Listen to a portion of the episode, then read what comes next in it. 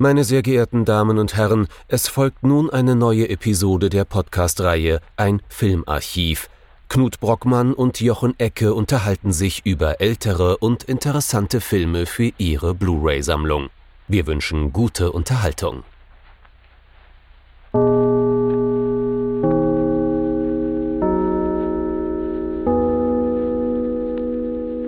Hallo Knut.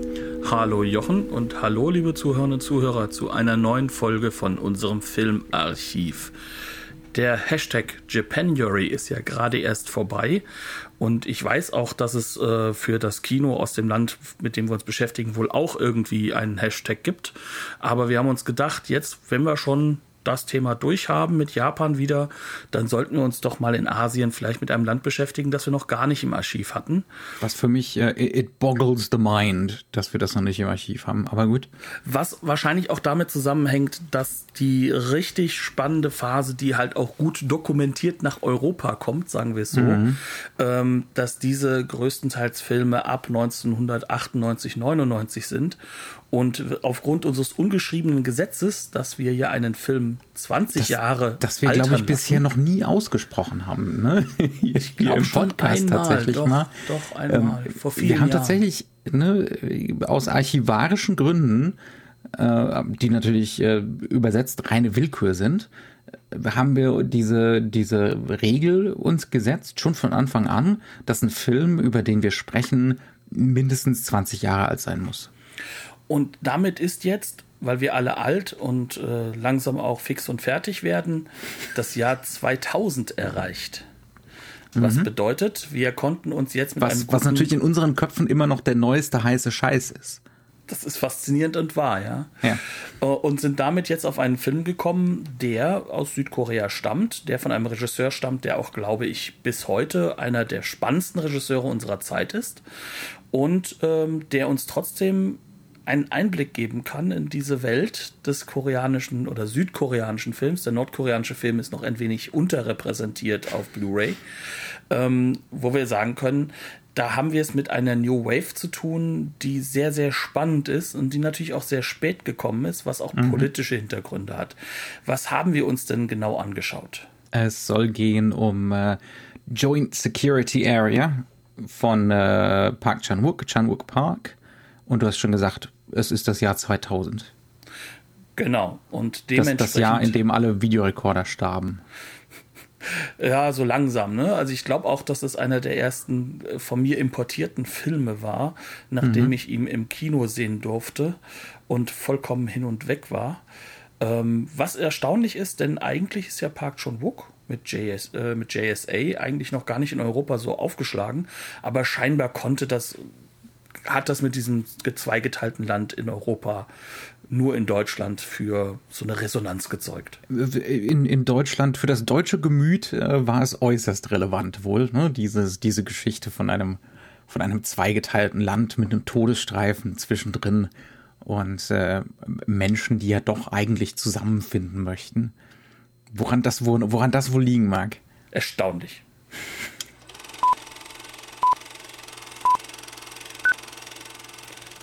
Joint Security Area, JSA im Kurzen.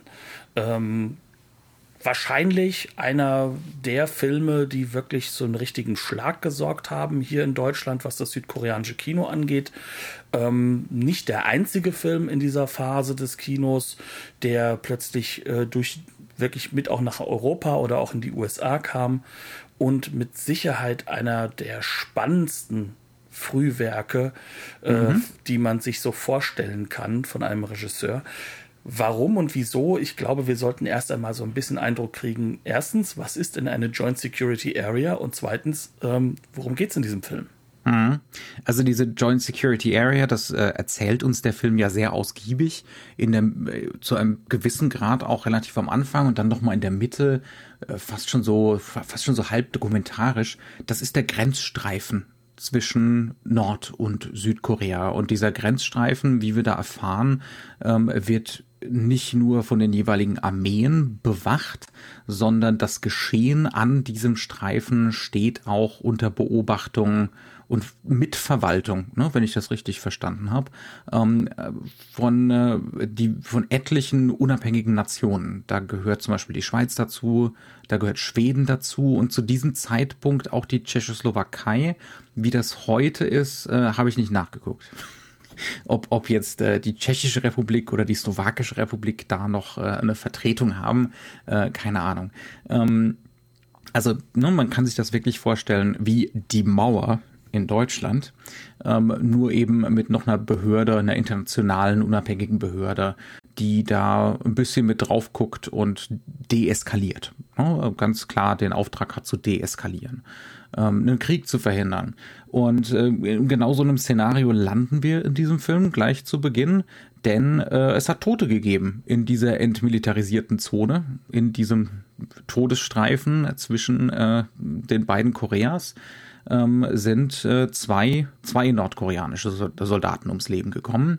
Und ähm, es geht jetzt darum aufzuklären, vielleicht, eventuell, ne, je nachdem, wie opportun es ist, dass das wirklich aufgeklärt wird.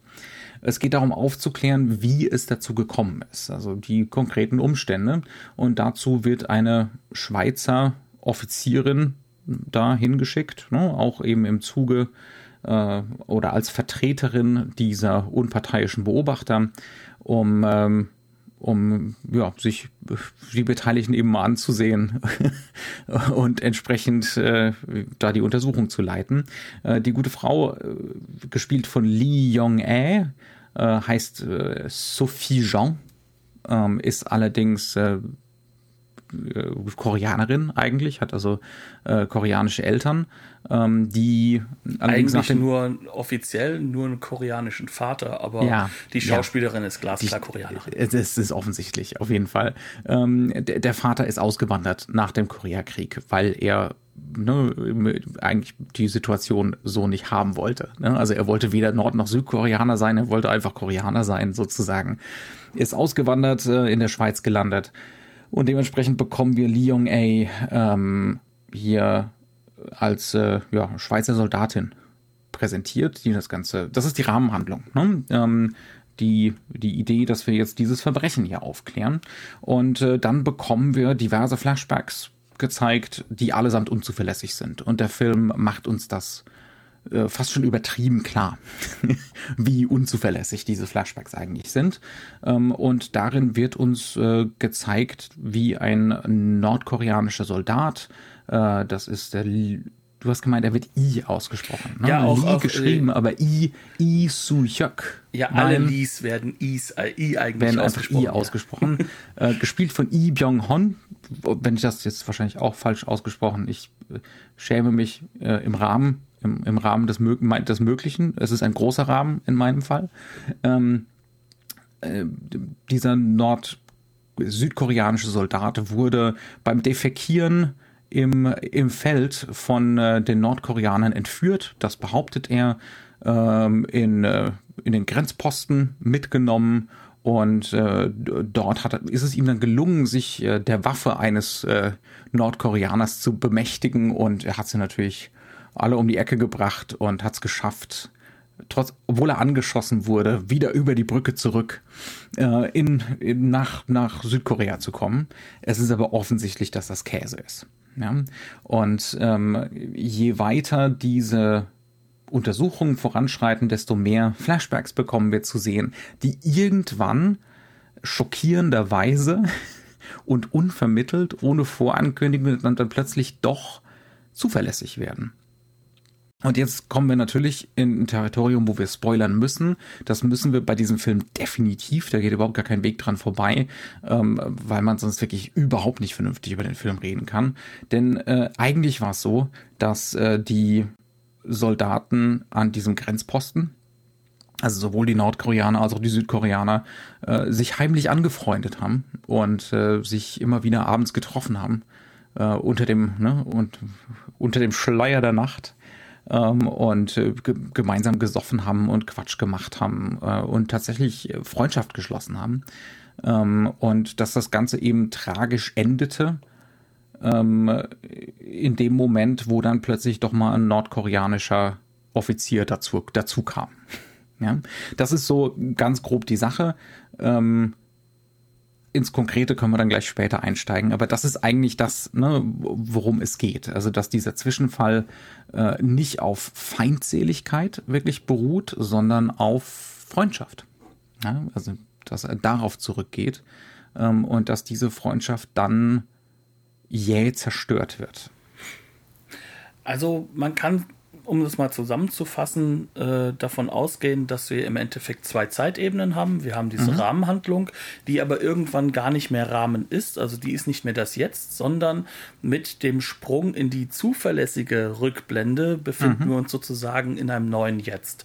Und das ist auch die Art und Weise, wie wir überhaupt mitbekommen, in der Art und Weise, wie das gefilmt ist, dass es jetzt doch keine ähm, Rückblende mehr ist. Um genau zu sein, haben wir sogar zwei zuverlässige Rückblenden. Mhm. Nämlich wir haben auf der einen Seite erst einmal diese die unzuverlässigen Rückblenden aus den entsprechenden Materialien, sozusagen den Zeugenaussagen oder den Aussagen der beiden äh, Protagonisten. Auf der mhm. einen Seite äh, der Sergeant Lee Song Yok, der ja. auch von sich behauptet, dass er äh, im Endeffekt da alleine war, was schwierig ist zu behaupten und auf der anderen Seite aber auch äh, von Sergeant Oh Kyung Pil, der sozusagen der Nordkoreaner ist ähm, und der zufälligerweise seine Aussage auch ähm, gemacht haben soll, während er noch in Koma war.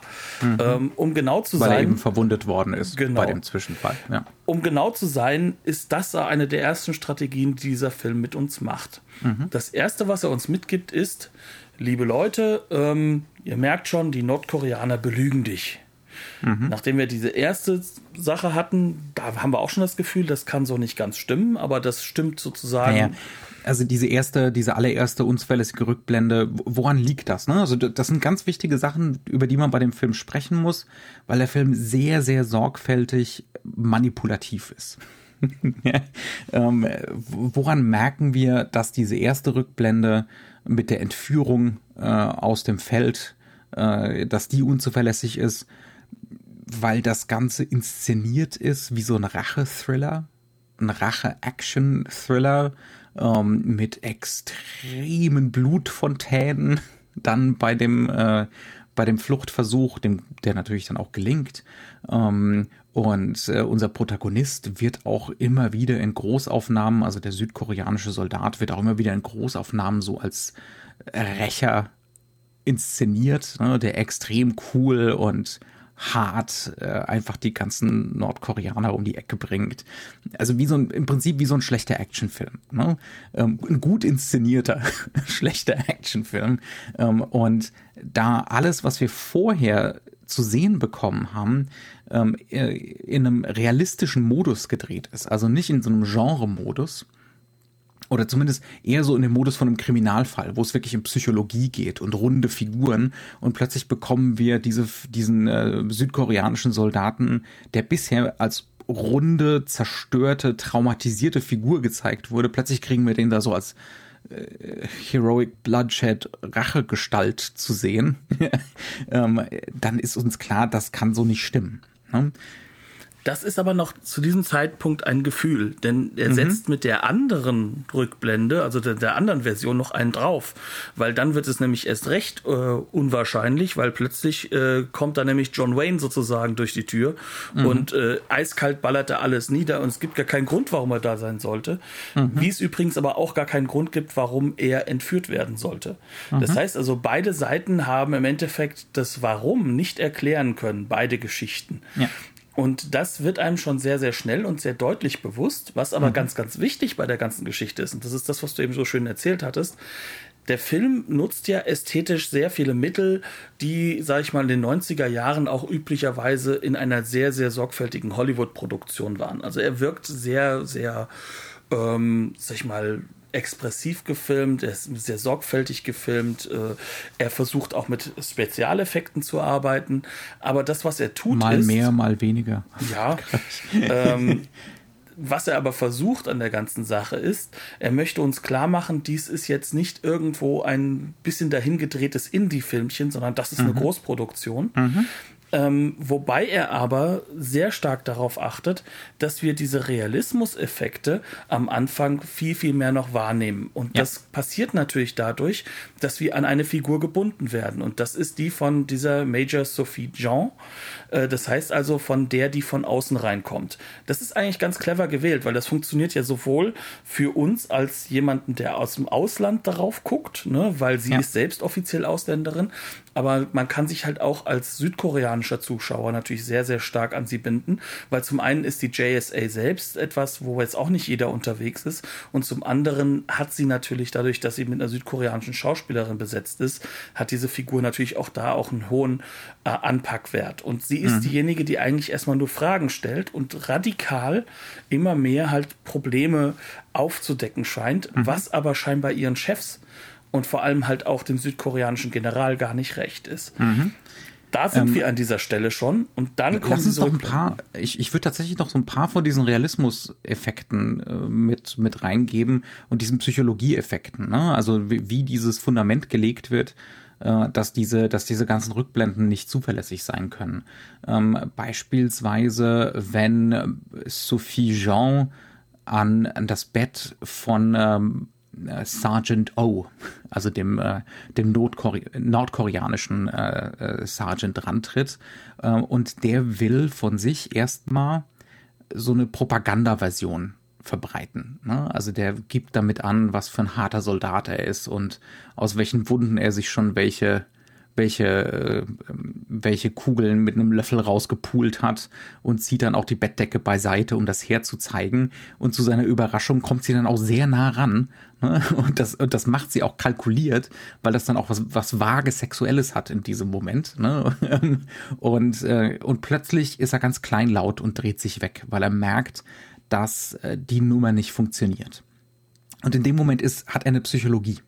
Und in dem Moment haben wir auch dieses Thema etabliert von, äh, was ist hier Performance? Was wird hingelegt als Inszenierung? Natürlich erstmal vom Norden, aber es stellt sich raus, mindestens genauso sehr, wenn nicht sogar mehr vom Süden.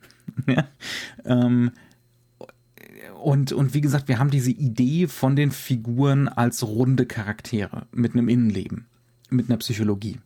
Ähm, das ist was, was der Film da am Anfang sehr, sehr sorgfältig etabliert. Vor allem, weil er auch klar macht, dass jeweils das, äh, die, die Politik im Hintergrund auch versucht, das zu forcieren.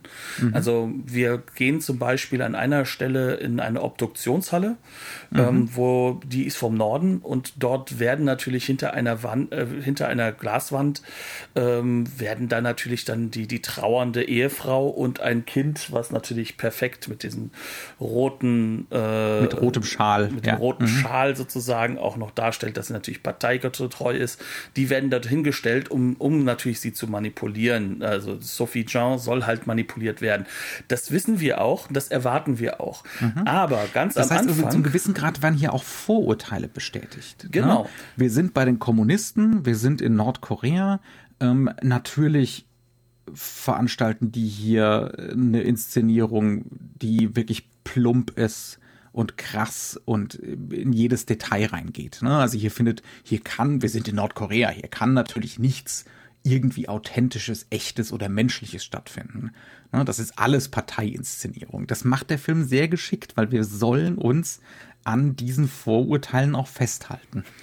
Zumindest am Anfang. Aber wir haben trotzdem eine unsympathische Figur in dem Film drin, mhm. schon zu diesem Zeitpunkt. Und das ist der General Südkoreas. Der sagt, mhm. das sind natürlich die ganzen Kommis, die sind an allem schuld.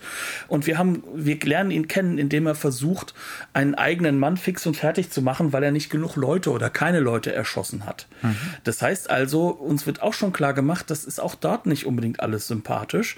Aber während wir natürlich das bestätigt bekommen auf der Seite äh, Nordkoreas, ist es gleichzeitig so, dass diese südkoreanische äh, Manipulation auch immer deutlicher wird. Und zwar mhm. dadurch, dass wir danach so Character Witnesses, wie man so im Amerikanischen sagt, bekommen, die alle erklären, dass Lee Song-yok natürlich ein Held ist. Und dass er natürlich auch immer alles kann und in allem perfekt ist. Und da wird dann eine Geschichte erzählt, die dann später für uns nochmal umgedreht wird, nämlich, dass er einmal, als sie im Feld unterwegs waren, ähm, an eine, eine Mine, getreten, eine Mine ist. getreten ist mhm. und deswegen kam er vier Stunden zu spät, weil er sie alleine erst einmal entschärfen musste. Was natürlich der ultra cool ist. Mhm. Ähm, das heißt also, wir haben es hier mit einer Mischung aus Arnold Schwarzenegger und Sylvester Stallone in südkoreanischer Formation mhm. sozusagen zu tun. Das ist die Behauptung, die auch vom Süden aufgestellt wird. Das heißt, insgesamt, ne, wenn wir uns das so betrachten, wir haben so zwei gegenläufige Bewegungen in der Erzählweise am Anfang. Ähm, wir haben einerseits ähm, diese Bestätigung von Vorurteilen. Ne? Ähm, insbesondere was Nordkorea angeht. Ähm, aber gegenläufig dazu auch so ähm, die Idee von Performance, von Inszenierung, die durchaus auch für den Süden gilt. Und das wirft dann natürlich die Frage auf, was ist das Authentische? Was ist das Echte dahinter? Ne, das ist so das Versprechen, dass der Film dann so nach und nach aufbaut.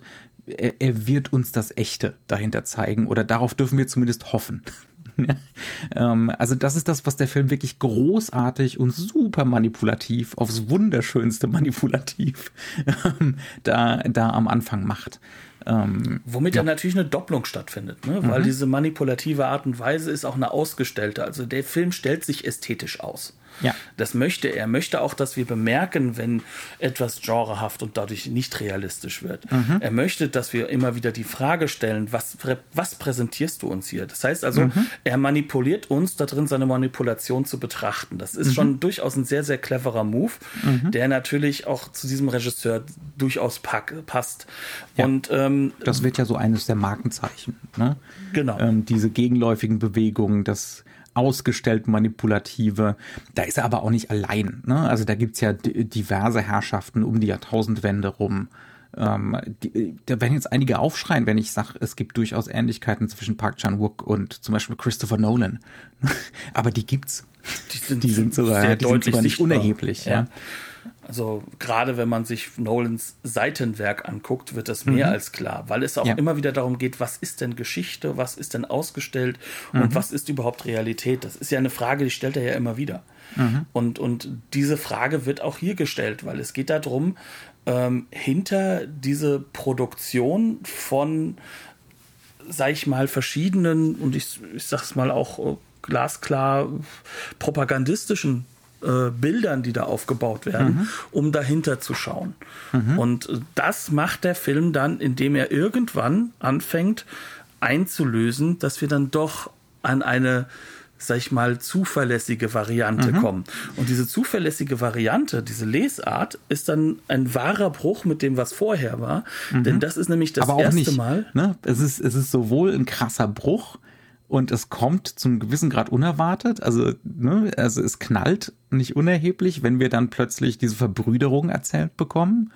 Die ähm, aber auch erst, wo aber auch erst erzählt wird, was wirklich geschehen ist, nämlich mit seiner Heldengeschichte. Das heißt mhm. also, wir haben diese Heldengeschichte, wie er vier Stunden lang zu, weg war, äh, kriegen wir erzählt, wie er sich dann sozusagen dann doch da befreit haben soll von dieser Bombe, äh, von, ja. von, von, dieser na, Bombe sage ich jetzt schon, ne, aber von Mine.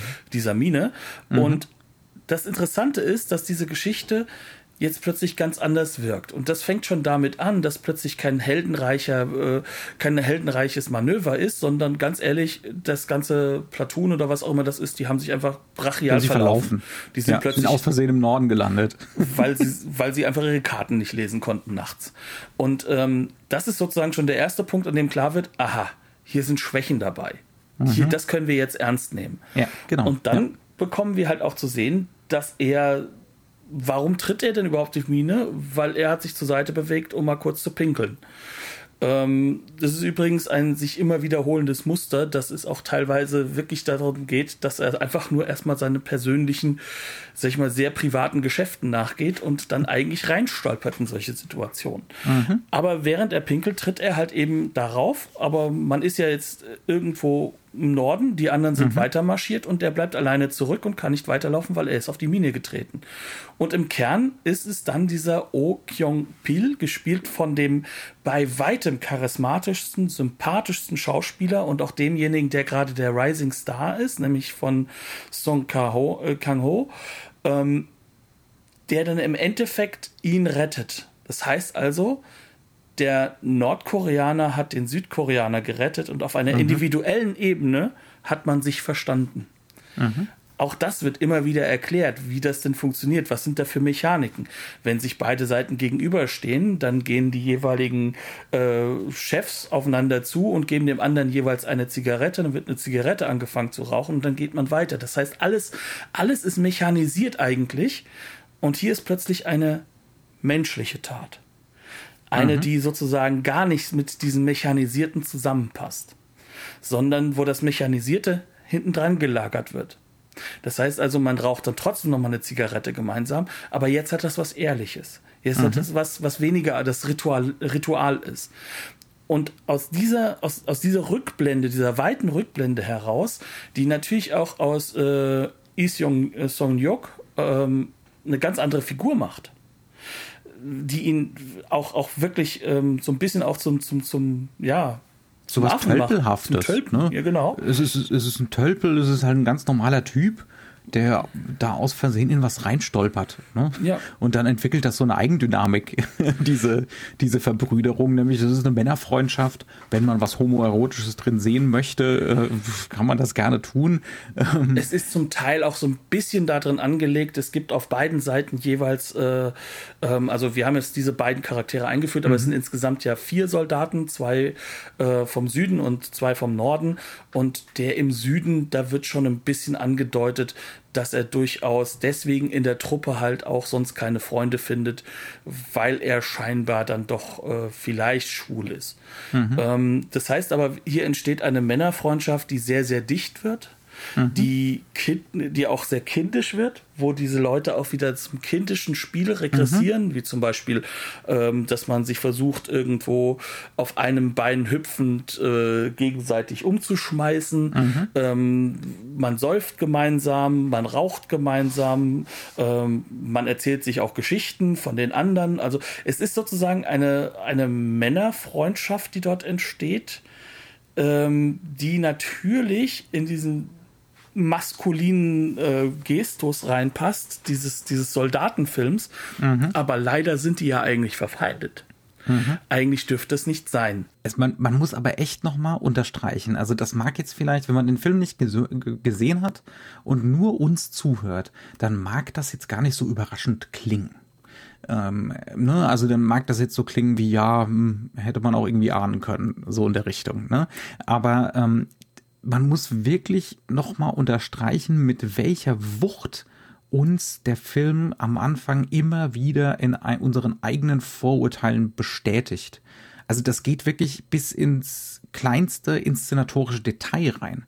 Ähm, der Film ist äh, in der Rahmenhandlung, in der es um die Untersuchung geht, super streng inszeniert. Immer wieder 90 Grad Winkel zu den Wänden, Ne, ähm, dann kriegen wir die Figuren im, ins Profil reingedreht, so dass sie möglichst so im Konflikt miteinander stehen. Ne? Wenn wir so Zweier kriegen, zwei Figuren im Bild, ähm, Profil gegeneinander, ähm, dann gibt's immer wieder grafische Top-Down-Shots, so Aufsichten auf die Grenzlinie. Ne? Ähm, also wir sollen auf Teufel komm raus glauben, dass diese, dass diese Polarisierung wahr ist. Ne? Also, dass das, was der südkoreanische General am Anfang ausspricht, äh, es gibt, es gibt kommunistische Bastarde und es gibt die richtige Seite, nämlich unsere, dass das zur, trotzdem zur Grundkonzeption des Films gehört. Ähm, und das macht er so insistierend, dass es, also zumindest ging es mir so, ich weiß nicht, wie es dir damit ging, ähm, aber ähm, ich hatte den ewig nicht mehr gesehen und diesmal hat es mich wirklich mit so einer Wucht gekriegt. ja, wenn man dann, wenn man dann sozusagen die Wahrheit zu sehen bekommt. Also, ähm, ich habe den Film jetzt schon sehr viel häufiger als du, glaube ich, gesehen. Das ist, mhm. glaube ich, eines der größeren Probleme dabei. Ähm, ich habe den aber, als ich ihn damals gesehen habe, auch komplett anders interpretiert, als ich ihn jetzt interpretiert habe, mhm. muss man auch dazu sagen. Ähm, was halt deutlich wird, ist, dass dieses, ähm, die Nordkoreaner sind die Bösen, dass das ja eigentlich nur Schlaglichter sind weil eigentlich findet ja Nordkorea nicht statt. sondern mhm. es finden ja nur diese Anfangsbilder statt und der Rest, alles, äh, all dessen. Ist alles was, Südkorea. Mhm. Das ist Südkorea. Also wir, wir, wir, wir kommen gar nicht nach Nordkorea. Es gibt, Nordkorea wird eigentlich durch diese Individuen repräsentiert. Mhm. Durch diese, diese beiden, vor allem diese beiden Charaktere plus einem dritten, der sozusagen so dieser typische ähm, Partei der ambitionierte ist, Vorgesetzte. Der ambitionierte ja. Vorgesetzte. Und, und sonst sind das eigentlich ganz, ganz lasche Nebenfiguren, die ganz wenig vorkommen. Aber mhm. die Parteilinie, das wie Nordkorea aussieht, was Nord Nordkorea ist, das findet alles nicht statt, sondern es gibt mhm. eigentlich nur diese beiden Individuen, die relevant sind und repräsentierend mhm. sind.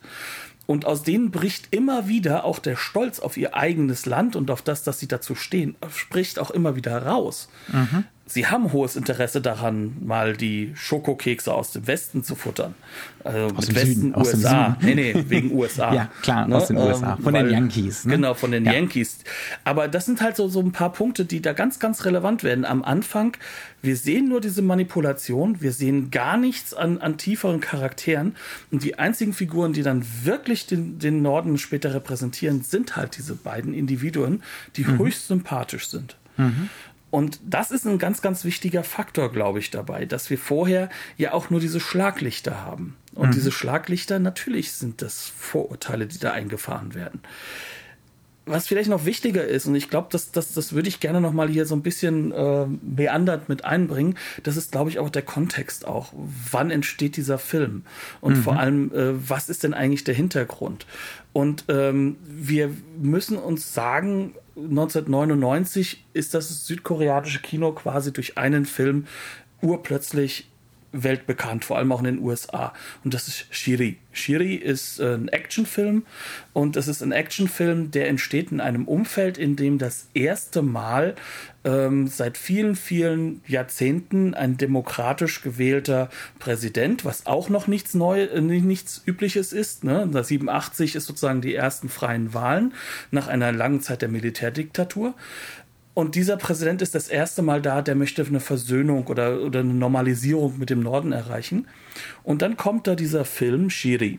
Shiri mit dem gleichen Hauptdarsteller übrigens, also da spielt auch äh, Song Kang-ho mit, äh, ist ein Film, in dem eine nordkoreanische Sniper-Killerin unterwegs ist und mit einer Gruppe von nordkoreanischen Agenten in Seoul ähm, ja, Politiker des, des, des Südens umbringen will und möchte unbedingt das Schlimmste machen.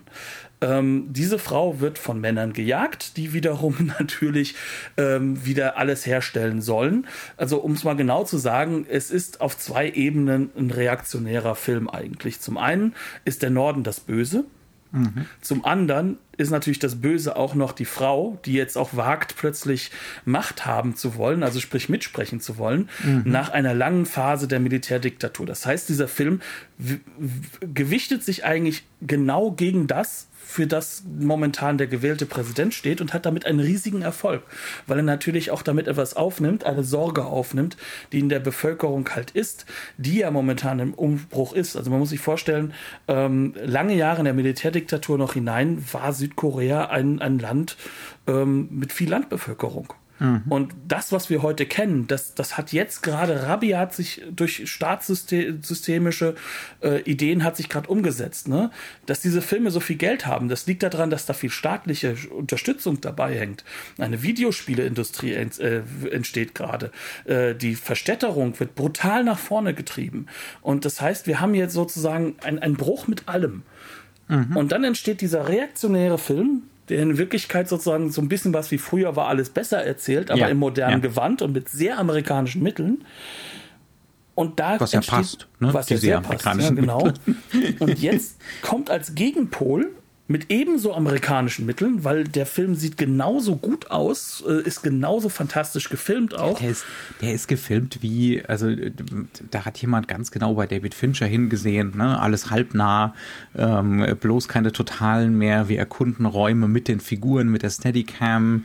Ne? Ähm, Die Kamera so. ist nie stillstehend. Die ist ja, eigentlich fast und, immer in Bewegung in diesem Film. Ja, und dann ähm, es gibt ganz wenig konventionelle Szenen noch, äh, nur dann, wenn es wirklich wichtig ist. Ansonsten haben wir fast schon so ein Montagestil mit so Schlaglichtern, ne, wie das Ganze erzählt wird. Das ist alles, da hat jemand beim aktuellen Hollywood also wirklich sowas von präzise hingeguckt. Und auch die Gelder gekriegt, um es auch wirklich nachbauen um zu können. Um das machen zu können, ja, ja. ja also Der, der, der deutsche Film zu der Zeit hat das Geld nicht zum Beispiel, ne? Ja. um 2000 herum. Man muss es leider so hart sagen. Ähm, aber du hast jetzt sozusagen einen Gegenpol. Gleicher Darsteller, der plötzlich einen Nordkoreaner spielt und nicht vor den bösen Nordkoreanern schützt. Und dieser Film beginnt mit den gleichen Klischee-Elementen. Mhm. Das heißt, diese Schlaglichter schaffen uns genau das Setup, was Shiri verifiziert. Mhm. Und jetzt gehst du halt hin und sagst, okay, aber plötzlich entstehen da Menschen. Plötzlich mhm. entstehen da Individuen, die sich auch untereinander, ob nun Südkoreaner oder Nordkoreaner, miteinander verstehen können. Und jetzt kommt, glaube ich, so dieser Punkt, an dem man sagen kann, was macht der Film da draus? Der Film macht ja. da draus im Endeffekt ein, und das finde ich signalisiert er von Anfang an auch im amerikanischen Sinne ein Melodram. Mhm. Und zwar nicht in der Hinsicht von wegen alles ist kitschig, sondern wir wissen, das geht bergab. Das kann nicht gut ausgehen. Fängt wir natürlich haben, genau, damit an, wir haben, ja von Anfang Schuss. an, wir, wir wissen ja, dass es in einem Blutbad endet. Genau. Ja? Ähm, und wir wissen auch schon, welche Fragen wir stellen müssen. Die sind jetzt nur anders aufgeladen oder die werden jetzt mehr und mehr anders aufgeladen. Denn zum Beispiel in dieser Autopsie-Szene, die du eben schon angesprochen hast, ne, ähm, da kommt plötzlich die Frage, der, der, der Tote, der hier liegt, ein Schuss war präzise, äh, nee, der, der eine Tote wurde mit einem präzisen Schuss hingerichtet, quasi. Ne? Ähm, der andere, nee, das war spontan und äh, emotional. Ne? Und da hat jemand fünfmal auf ihn geschossen. Und wir wissen aber, das sind eigentlich die besten Freunde. Die sind, die hängen jetzt seit Monaten jeden Abend aufeinander und saufen zusammen und ne. Wir realisieren ähm, das von Minute zu Minute mehr, dass die Toten ja. eigentlich sympathisch waren. Also zumindest ja. einer davon hochsympathisch war. Mhm. Also so ein leicht und, trotteliger, aber sehr, sehr begabter, mal, begabt malender äh, junger Mann, der jetzt halt ja. für die nächsten zwölf Jahre, 13 Jahre Militärdienst machen ist. Ja. Mhm. Ähm, und es kommt jetzt wirklich diese Frage auf, ne? wenn es nicht unbedingt der, der ambitionierte Vorgesetzte war, der den erschossen hat, ne? der seinen eigenen Mann erschossen hätte damit, dann muss es ja einer von unseren Südkoreanern gewesen sein. Also es, ist, es geht faktisch darum, und das, das wird einem immer klarer, dass hier sich die besten Freunde gegenseitig umgebracht haben. Ja? Und ähm, es geht dann tatsächlich um diese Frage, warum dann sogar fünf Schüsse? Ne? Und der, der Film löst das auch auf. Wir müssen natürlich zum gewissen Grad die Antwort darauf selber formulieren, aber ähm, er legt uns da schon sehr was nahe, oder? Deutlich. Und das, was er uns ja. nahelegt, ist im Endeffekt, dass wir hier ähm, dann doch Muster haben, aus denen dann die Leute nicht rauskommen. Ja. Ja. Um genau zu sein, die Individuen, die können miteinander, die würden mhm. auch nur miteinander können, aber sobald dann diese Situation aufkommt, dass das Ganze rauskommt, Mhm. Aber keiner ja natürlich sozusagen die Seite wechseln möchte, kommen sie sozusagen in eine, in eine Situation, in der sie emotional so überlastet sind, dass mhm. das nur noch in Gewalt sich äußern kann. Das ist nur in so einer Übersprungshandlung, ne? Und die Gewalt, dieses maskuline, gelernte, ja. das ist halt das, was gemacht werden kann. Das ist das mhm. Einzige, was gemacht werden kann. Und es entsteht in der Form um halt auch die Luft aus, rauszulassen. Um die Luft rauszulassen. Für einen kurzen Augenblick, ja. Um die Luft rauszulassen, aber halt auch um zu, um, um überhaupt einen, sich an irgendwas halten zu können, was man ja gelernt hat. Mhm. Das heißt also, das ist ja das Einzige, was sie gelernt haben. Schieß den Feind tot, denn der mhm. will nur was von dir. Und, und das, das spielt ja auch immer wieder mit. Diese Propaganda kriecht ja immer wieder rein. Ja. Ne? Ähm, dass zum Beispiel dann gefragt wird, ja, möchtest du nicht nach Nordkorea kommen oder möchtest du nicht nach Südkorea kommen? Mhm. Äh, sozusagen, so diese beiden Länder sind trotzdem verfeindete Länder. Aber dieses individuelle Zusammenkommen, das wird irgendwann dann übertüncht wieder von mhm. diesem, was dann am Ende dann doch diese Strukturen der Propaganda und halt eben einfach auch diese, diese staatlich Struktur, Struktur ja. diese staatlichen Strukturen sind. Und das ist übrigens eine Sache, die ich damals vollkommen falsch verstanden hatte, für mich. Mhm. Weil ähm, ich kann das sagen, ich war in dem Film zweimal im Kino gewesen und beim zweiten mhm. Mal war ich mit einem sehr, sehr guten Freund, äh, einem südkoreanischen Freund ja. drin, ähm, der ein paar Jahre älter war und auch noch ist als ich. Wir haben beide zusammen Film studiert damals. Wäre auch kurios, wenn das ja, ja, aber er, er, bei ihm war es halt einfach das zweite Studium. Also der mhm. war schon eigentlich äh, Deutschlehrer in Korea ja. gewesen. Ähm, ich werde seinen Namen jetzt auch nicht sagen oder so. Er soll, falls er das hört, sich lieb gegrüßt fühlen. Ähm, auf jeden Fall wir kamen raus und ich habe doch total was Hoffnungsvolles drin gesehen, weil mhm. die Individuen können ja doch miteinander. Aber was ich damals nicht verstehen konnte und was man sich, glaube ich, erstmal über die, auch über die Jahrzehnte erarbeiten musste, die ich seitdem da auch reingesteckt habe, ist, aber die Strukturen überkommt das Individuum nicht. Ja. Und es wird ja. es sie nie kommen. Dass dieser Film endet absolut tragisch und mhm. man zerstörerisch. also es ist eine eine der schlimmsten letzten Einstellungen ne, ähm, und der traurigsten letzten Einstellungen, die ich eigentlich je gesehen habe. Also es ist wirklich, wirklich schlimm. Ja. Und, und im Endeffekt ist es so, dass am Ende die einzige Lösung ist, dass die Individuen die Schuld auf sich laden für die Strukturen. Mhm. Und dadurch nicht mehr leben wollen ja. und nicht mehr leben können. Und, und das mitzunehmen, also ich habe danach verstanden, warum er so nah den Tränen war, warum ähm, auch, auch seine Frau mit dem Film sozusagen fast schon nichts zu tun haben wollte, weil sie emotional zu, zu sehr getroffen waren davon. Mhm. Und warum dieser Film dann trotz des reaktionären Shiri ein paar Jahre zuvor auch in Korea so ein riesiger Erfolg war und mhm. halt einfach äh, Park Chung-wook äh, so auf die, auf, auf, also ich sag mal, nach vorne gebracht hat.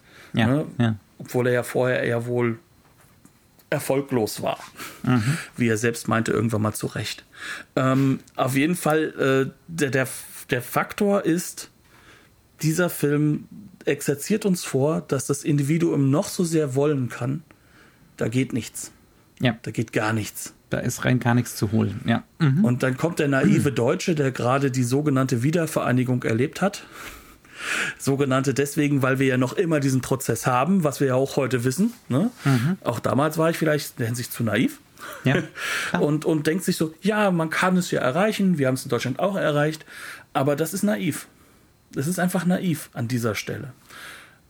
Was halt einfach unglaublich traurig ist, aber auch unglaublich präzise dargestellt. Und eigentlich ist, ist, ist sozusagen dieses, diese Mechaniken offen zu legen, so ein erster Schritt, um vielleicht dann doch mal was zu verändern. Was ein großes Kunstwerk ist, wie ich finde, mhm. bei, vom Park Chung-wook. Ja, sorry, aber ja, bin ich jetzt ein bisschen abgeglitten. Also es ist, glaube ich, wirklich wichtig, dass wir das mal so ein bisschen geklärt haben. Wo kommt der Film her? Was ja. ist die, was ist vielleicht auch so der Zeitgeist? Ja, wir haben jede Menge Zeit noch, Knut. Alles gut. Ja. aber lass uns dann doch mal da zurückkommen, ähm, warum dieser Film im Endeffekt äh, äh, diese Tragödie erschafft eigentlich und, und mhm. wie er das dann halt sozusagen später macht. Ja. Ähm, weil ich glaube, einer der wichtigsten Punkte dabei ist es doch, dass er uns als Zuschauer sehr, sehr ernst nimmt in Hinsicht von wegen der Identifikation von einer nicht vorhandenen Wirklichkeit. Das heißt also, dass er uns sozusagen mitgibt, dass in allem, was passiert, in allem, was dort ist, immer wieder eine Propaganda reinkommt, eine schräge Weltsicht, eine mhm. Manipulation und dass wir die auch nicht loswerden können. Ja, ja, also es geht natürlich zu gewissen Grad auch darum, wie, wie diese Indoktrinierung und die, die Ideologisierung äh, und die, die ganze Inszenierung ne, auf der Basis dessen, ähm, wie, wie sehr das auch trotzdem zum gewissen Grad real ist. Ne? Ähm, spätestens dann, wenn Leute tot sind, es ist klar, äh, wie sehr auch die Inszenierung keine reine Fiktion ist, ne? ähm, sondern und nicht nur rein performativ, ne? ähm, sondern wie das wirklich äh, bei jedem Individuum da wie eine Fernsteuerung funktioniert. Ne? Ähm, das macht der, das macht der Film auch wirklich extrem gut. Ähm, das hängt natürlich auch ganz stark zusammen mit äh, ähm, mit dem, wie heißt der Lieutenant? Oh nee, Sergeant, Sergeant O, ne, mit Kang Ho, mhm. Kang Ho Song, ähm, der das halt auch wirklich fantastisch spielt. Ne? Dieses einerseits ähm, unglaublich sympathische, ja, ähm, so melancholisch sympathische, ähm, der aber dann auch trotzdem von einer Sekunde auf die andere äh, auf, auf Linie gehen kann. Ne, wieder, wieder auf Linie ist. Ähm, und da gibt's wirklich so unsichtbare Linien, die man nicht überschreiten darf. Und dann ist der kein Individuum mehr. Ähm. Was aber übrigens auch für Lee Sung-yuk gilt. Auch ja. der ist einer, der dann deutlich immer wieder auch in seine Muster zurückfällt mhm. und, und auch in diesen, diesen, diesen, ja, ich will nicht sagen Demokratie oder Freiheitsglauben, sondern das hat halt wirklich eher schon was von, von diesem libertär, libertären ja. Glauben. Also es ja. geht um das Libertäre, ja. auch nicht das Liberale das Krasse ist ja, ne, und auch das ist wieder so ein, so ein Ding, wo, wo der Film mit Sicherheit auch extrem provokant ist. Ähm, am Ende ist es ja der Südkoreaner, der am, am wenigsten aus seiner Programmierung raus kann. Ne? Also I, äh, I Soo-hyok ähm, ist derjenige, der dann seinen besten nordkoreanischen Kumpel mit den fünf Schüssen äh, umbringt. Und ähm, der, der Sergeant O, äh, der den ganzen Film präsentiert wird als unglaublich nett, aber auch linientreu der ist derjenige, der, um seine Freunde zu decken, seinen eigenen Vorgesetzten erschießt. damit es keine Zeugen für die ganze Geschichte gibt.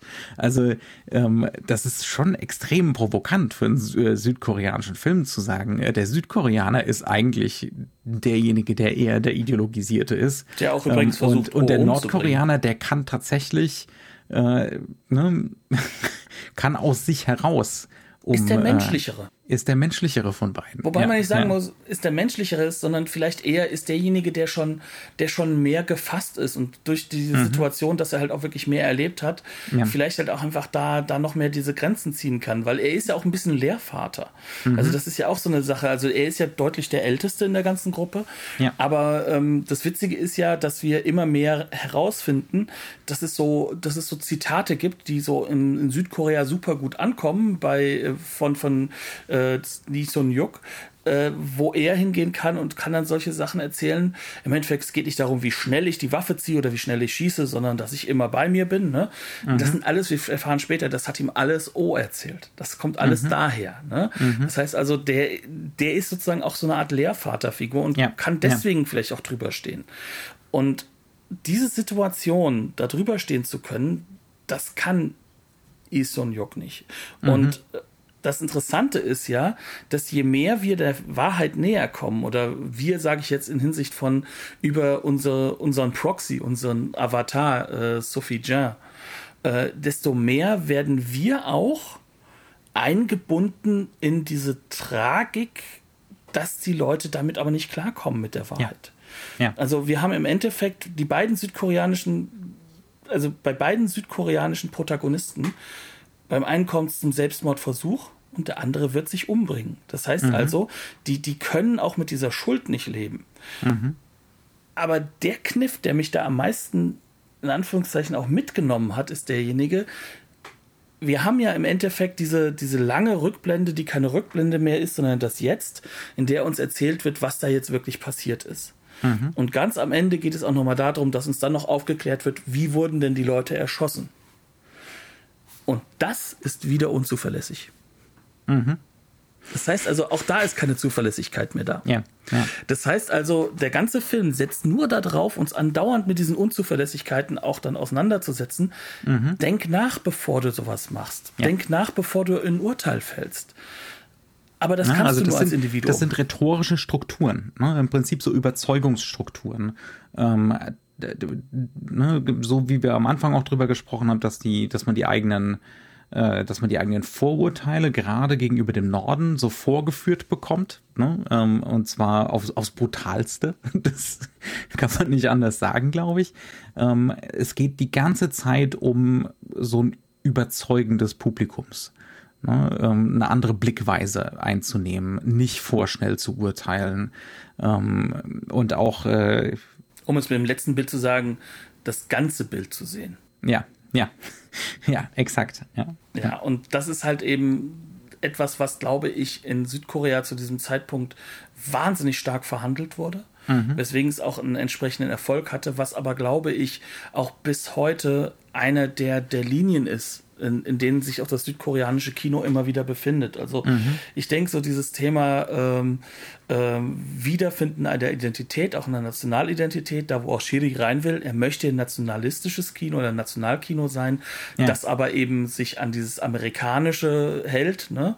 Mhm. Ähm, das steht auf der einen Seite, auf der anderen Seite. Das ist ja auch, das ist ja auch in Deutschland immer wieder ein ganz großer Wunsch. Ne? das, das große, teure Genre-Kino machen zu können. Genau, und das aber auch so zu machen, dass man auch stolz ist sozusagen auf das, mhm. wer man ist. Mhm. Diese Identifikation zu finden, diese Identifikation enthält immer wieder halt auch dieses, diese, ähm, ja, diese Angst davor, dass man ja keine Maskulinität im klassischen Sinne mehr hat, dass diese, mhm. dass, dass halt auch die ganzen alten Strukturen, auch die dörflichen Strukturen jetzt ja auch vorbei sind. Ähm, und da sticht ja immer wieder in Park Chan-wook rein. Also in Sympathy for Mr. Vengeance zeigt er ja auch auf, wie denn jetzt ohne Sozialsysteme plötzlich so diese Verstädterung nur in Katastrophen mhm. enden kann. Ähm, ja, ja. Also auch ein Film, der einen fix und fertig macht, wie ich behaupten würde. Ja, absolut. Ähm, ja. Und, und da sitzen wir dann halt jetzt sozusagen auf, auf dieser zweiten Ebene, ja. Äh, und auf der dritten Ebene kann man sagen, geht es halt auch immer wieder bei diesem Kino darum, herauszufinden, wo stehe ich eigentlich halt aber auch in meiner eigenen kulturellen Identität zwischen einer radikalen Verchristlichung, die dort stattfindet, mhm. ähm, aber auch äh, klassischen, ähm, äh, äh, sag ich mal, buddhistischen Einflüssen. Also wo stehe ich halt auch als eine, als eine Kultur, die immer wieder durch, durch auch durch äußere Kräfte, sei es mhm. China, sei es Japan, Mongolei, ähm, äh, immer wieder kaputt gemacht wurde, aber halt auch immer wieder seine eigene äh, auch Nationalidentität neu finden wollte. Ja, ja. Und all das, also, das spielt halt hier auch in diesem Film mit ja rein. Auch, das ist ja auch in dem Film, wir kriegen ja die Außenwelt fast gar nicht zu sehen. Der einzige Moment, wir sind einmal im nordkoreanischen Krankenhaus und äh, dann wird noch mal die Freundin ähm, von Lee Byung-hun ne, äh, in Südkorea besucht an ihrer Arbeitsstelle und das ist der einzige Moment, wo wir, wo wir Südkorea jetzt in Anführungszeichen gezeigt bekommen und das ist, sie hüpft da in einem, ist das ein Kaninchenkostüm? Sie ist, glaube ich, im Bärenkostüm. Sie ist im Bärenkostüm. Ja. Äh, zu bescheuerter Musik auf, auf der Bühne rum. K-Pop. Ja. So, so also ganz, ganz heftigen K-Pop und ähm, und das Ganze oh, ist ein Jahrmarkt. Ich, jetzt habe ich eine riesige Fangemeinde gegen mich aufgebracht. Ich das ich, musst äh, du nicht, weil ich glaube, dass ich stelle schon mal meine Telefonnummer auf privat. ich glaube, dass, dass das aber auch, äh, dass das Park Chan-wook auch ein Problem äh, bekommt mit dieser Fangemeinde. Also das ist ja auch, ähm, ne? also das sind ja Mechaniken. Super künstlich und bescheuert. Das ist das Einzige, was wir überhaupt von Südkorea zu sehen bekommen. Auch reine Performance ne? ähm, reine Kommerz-Performance. Und was wir von Südkorea mitbekommen, sind äh, Strategien, die der Film anwendet mhm. und die immer wieder anwendet, wie zum Beispiel, ähm, dass er uns auch immer wieder so in, in so Soap-Opera äh, Strukturen reinfährt. Ja. Äh, diese berühmten Dreier-Einstellungen, ne? Also ja, wo wir, ja. wo wir nur sehen, wie der Mann in der Kamera guckt oder die Frau und wir sehen nur die Reaktion und im Hintergrund genau. wird gerade was den verhandelt. Rücken, den Rücken zugewandt äh, zu allen anderen selektiver Fokus, der Hintergrund unscharf. Ähm, ne? Er das, hat ein Geheimnis. Und das übernimmt natürlich auch ähm, eine Struktur aus dem, aus dem sehr erfolgreichen äh, K-Drama TV, mhm. geht aber hin und ähm, zerbricht das Ganze natürlich an dieser doch unglaublich schweren Thematik. Mhm. Ne? Also das heißt also, er, er sei, auch da geht der Film hin und, und, und approbiert eigentlich Elemente, mhm. die wir, die, die wir, wenn wir Koreaner wären, äh, im Alltag dort haben ja. und, und, und baut diese um in einer Form, äh, dass wir. Aber sie bleiben lesbar, ne? Die genau. bleiben lesbar als, äh, schau dir die Figur an, da ist noch mehr da gibt es ein Geheimnis. Versuch die Gedanken zu lesen, versuch die Mimik zu lesen. Die Flashbacks geben wir nicht den wirklichen Aufschluss. Genau. ja, ja. Es ist ein Film, da werden wir wahrscheinlich auch nie hinkommen, dass wir ihn vollumfänglich wirklich bearbeiten Nö. können. Nö, aber auch da, man sollte nicht in, in irgendwie ins Gegenteil umschlagen. Ähm, und ich finde es dann auch immer schon vage exotistisch zu behaupten, so, das können wir nie verstehen. diese, diese ferne Kultur. So. Ja. Also es ist gerade hier das nicht so. Erstens, ja. weil die südkoreanische ähm, Kultur, wie sie aktuell ist, ist eine andere Kultur. Natürlich, also gerade mir äh, ne, fehlt mit Sicherheit jede Menge Kontextwissen. Gar keine Frage. Also da, da möchte ich auch meine Ignoranz nochmal doppelt unterstreichen. Aber dass es unmöglich ist, den Film zu verstehen, zumindest rudimentär auf so einer ganz basalen Ebene zu verstehen, das glaube ich jetzt auch nicht. Nee, absolut nicht. Vor allem, weil es halt eben auch Undock-Elemente sind. Also Ja, das ja. südkoreanische New Wave-Kino hat sich sehr, sehr stark am amerikanischen Film natürlich auch irgendwo äh, orientiert. Nicht nur, es gibt halt auch so Regisseure wie Im Yong-se, die sich sehr, sehr deutlich auch an der Nouvelle Vague orientieren, aber das auch teilweise mit Amerikanismus-Elementen übernehmen. Also Ja. wer den Film Nowhere to Hide gesehen hat, das ist sozusagen Shiri als Kunstfilm. Ähm, ganz, ganz faszinierend, wo dann halt auch Realität brüchig wird und äh, Jean-Luc Godard ganz stolz wäre, aber halt mit den Methoden sonst des amerikanischen Films. Sitzt da auch irgendwo ein Trommler im Wald? Und, Na, das nicht so, oder aber wir fahren eine halbe Stunde an einem Autostau vorbei. Nee, aber aber es ist so schon so eher so, dass wir dann äh, amerikanischen Film plus extreme Jump Cuts und Realismus äh, zerrei zerreißende äh, Mechaniken haben. Ja, Aber egal wie, also auf jeden Fall, was ich sagen möchte, das, das, das südkoreanische Kino ist sehr reichhaltig. Es ist leider ähm, so erst Mitte der 90er kommen dir so Sachen rüber. Aber, und das ist das Interessante, wer sich mit den ganz alten Filmen auseinandersetzen möchte, YouTube. Denn auf YouTube hat, äh, äh, haben die äh, koreanischen äh, ja, Filmfonds äh, im Endeffekt die ganzen Filme online gestellt, viele auch mit Untertiteln. Ja. Ähm, aber das ist dann wiederum ein ganz, ganz anderes Kino als das, was dann ab den 90ern kam. Und das ist vielleicht auch nochmal spannend zu sehen, denn, denn diese Filme wollen weltweit auch verstanden werden. Sie haben halt auch einen internationalen, äh, ein internationales Interesse. Und ich Okay. finde, das kommt bei JSA sehr, sehr deutlich raus. Das ist kein Film, der nur in Südkorea verstanden werden möchte, sondern der eigentlich auch zeigen möchte, was ist das Dilemma für uns? Mhm. Was ist das Dilemma für unsere Generation, die wir jetzt vielleicht nicht mehr den Koreakrieg selbst erlebt haben? Ja. Und äh, den Koreakrieg kennt ihr größtenteils eigentlich durch MASH, aber ähm, hier ist noch was anderes. Ne? Ja, Und, ja. und das finde ich, das, das ist durchaus auch ein Push in den, vor allem in den Westen. Ja, Also das ja. heißt also vor allem Europa und die USA. Ja, das, also das will, das wollen die Filme auch. Also gerade auch der, Auch Shiri. ähm, ja, ja, ähm, definitiv. Man hätte vielleicht bei den deutschen Darstellern bisschen mehr darauf achten können, niemanden zu casten, der in über 200 Folgen Rote Rosen mitgespielt hat. Aber das ist äh, eine andere Geschichte. Die beiden Europäer, also es sind beides deutsche Schauspieler, äh, sind schon wirklich, die fallen deutlich ab. Ja, das, und das ist noch, das ist noch sehr nett ausgedrückt. Genau. Okay, ähm, wir müssen zum Schluss kommen. Genau, der Film Ähm, existiert auf Schreiben Sie den Satz noch zu Ende. Dann Genau. legen Sie den Stift beiseite. ähm, wir haben die Blu-ray von äh, Arrow gesehen. Es gibt auch eine deutsche von Ra Rapid Eye Movies, relativ äh, bare bones, wie man auf Englisch so schön aber sagt. schon länger verfügbar. Die ist schon länger verfügbar. Das, das äh, Arrow, äh, die Arrow Disc ist ein neues Remaster. Ist ein neues Remaster, die ist auch ganz frisch rausgekommen, Mhm. ist, äh, wie man so schön sagt, pickepacke voll mit Extras ähm, und definitiv, man merkt halt einfach dadurch, dass man einen weitaus größeren Markt hat, mit, mit viel mehr Geld im Hintergrund ausgestattet für Mhm. Ja. eine große Edition. Ist klar, ja. ja. Aber man kann sich die deutsche auch. Rapid Eye. Movies kann man eigentlich auch immer bedenkenlos empfehlen, wenn es nur um den Film geht. Außerdem sind die Untertitel auf Deutsch, das kann natürlich auch helfen.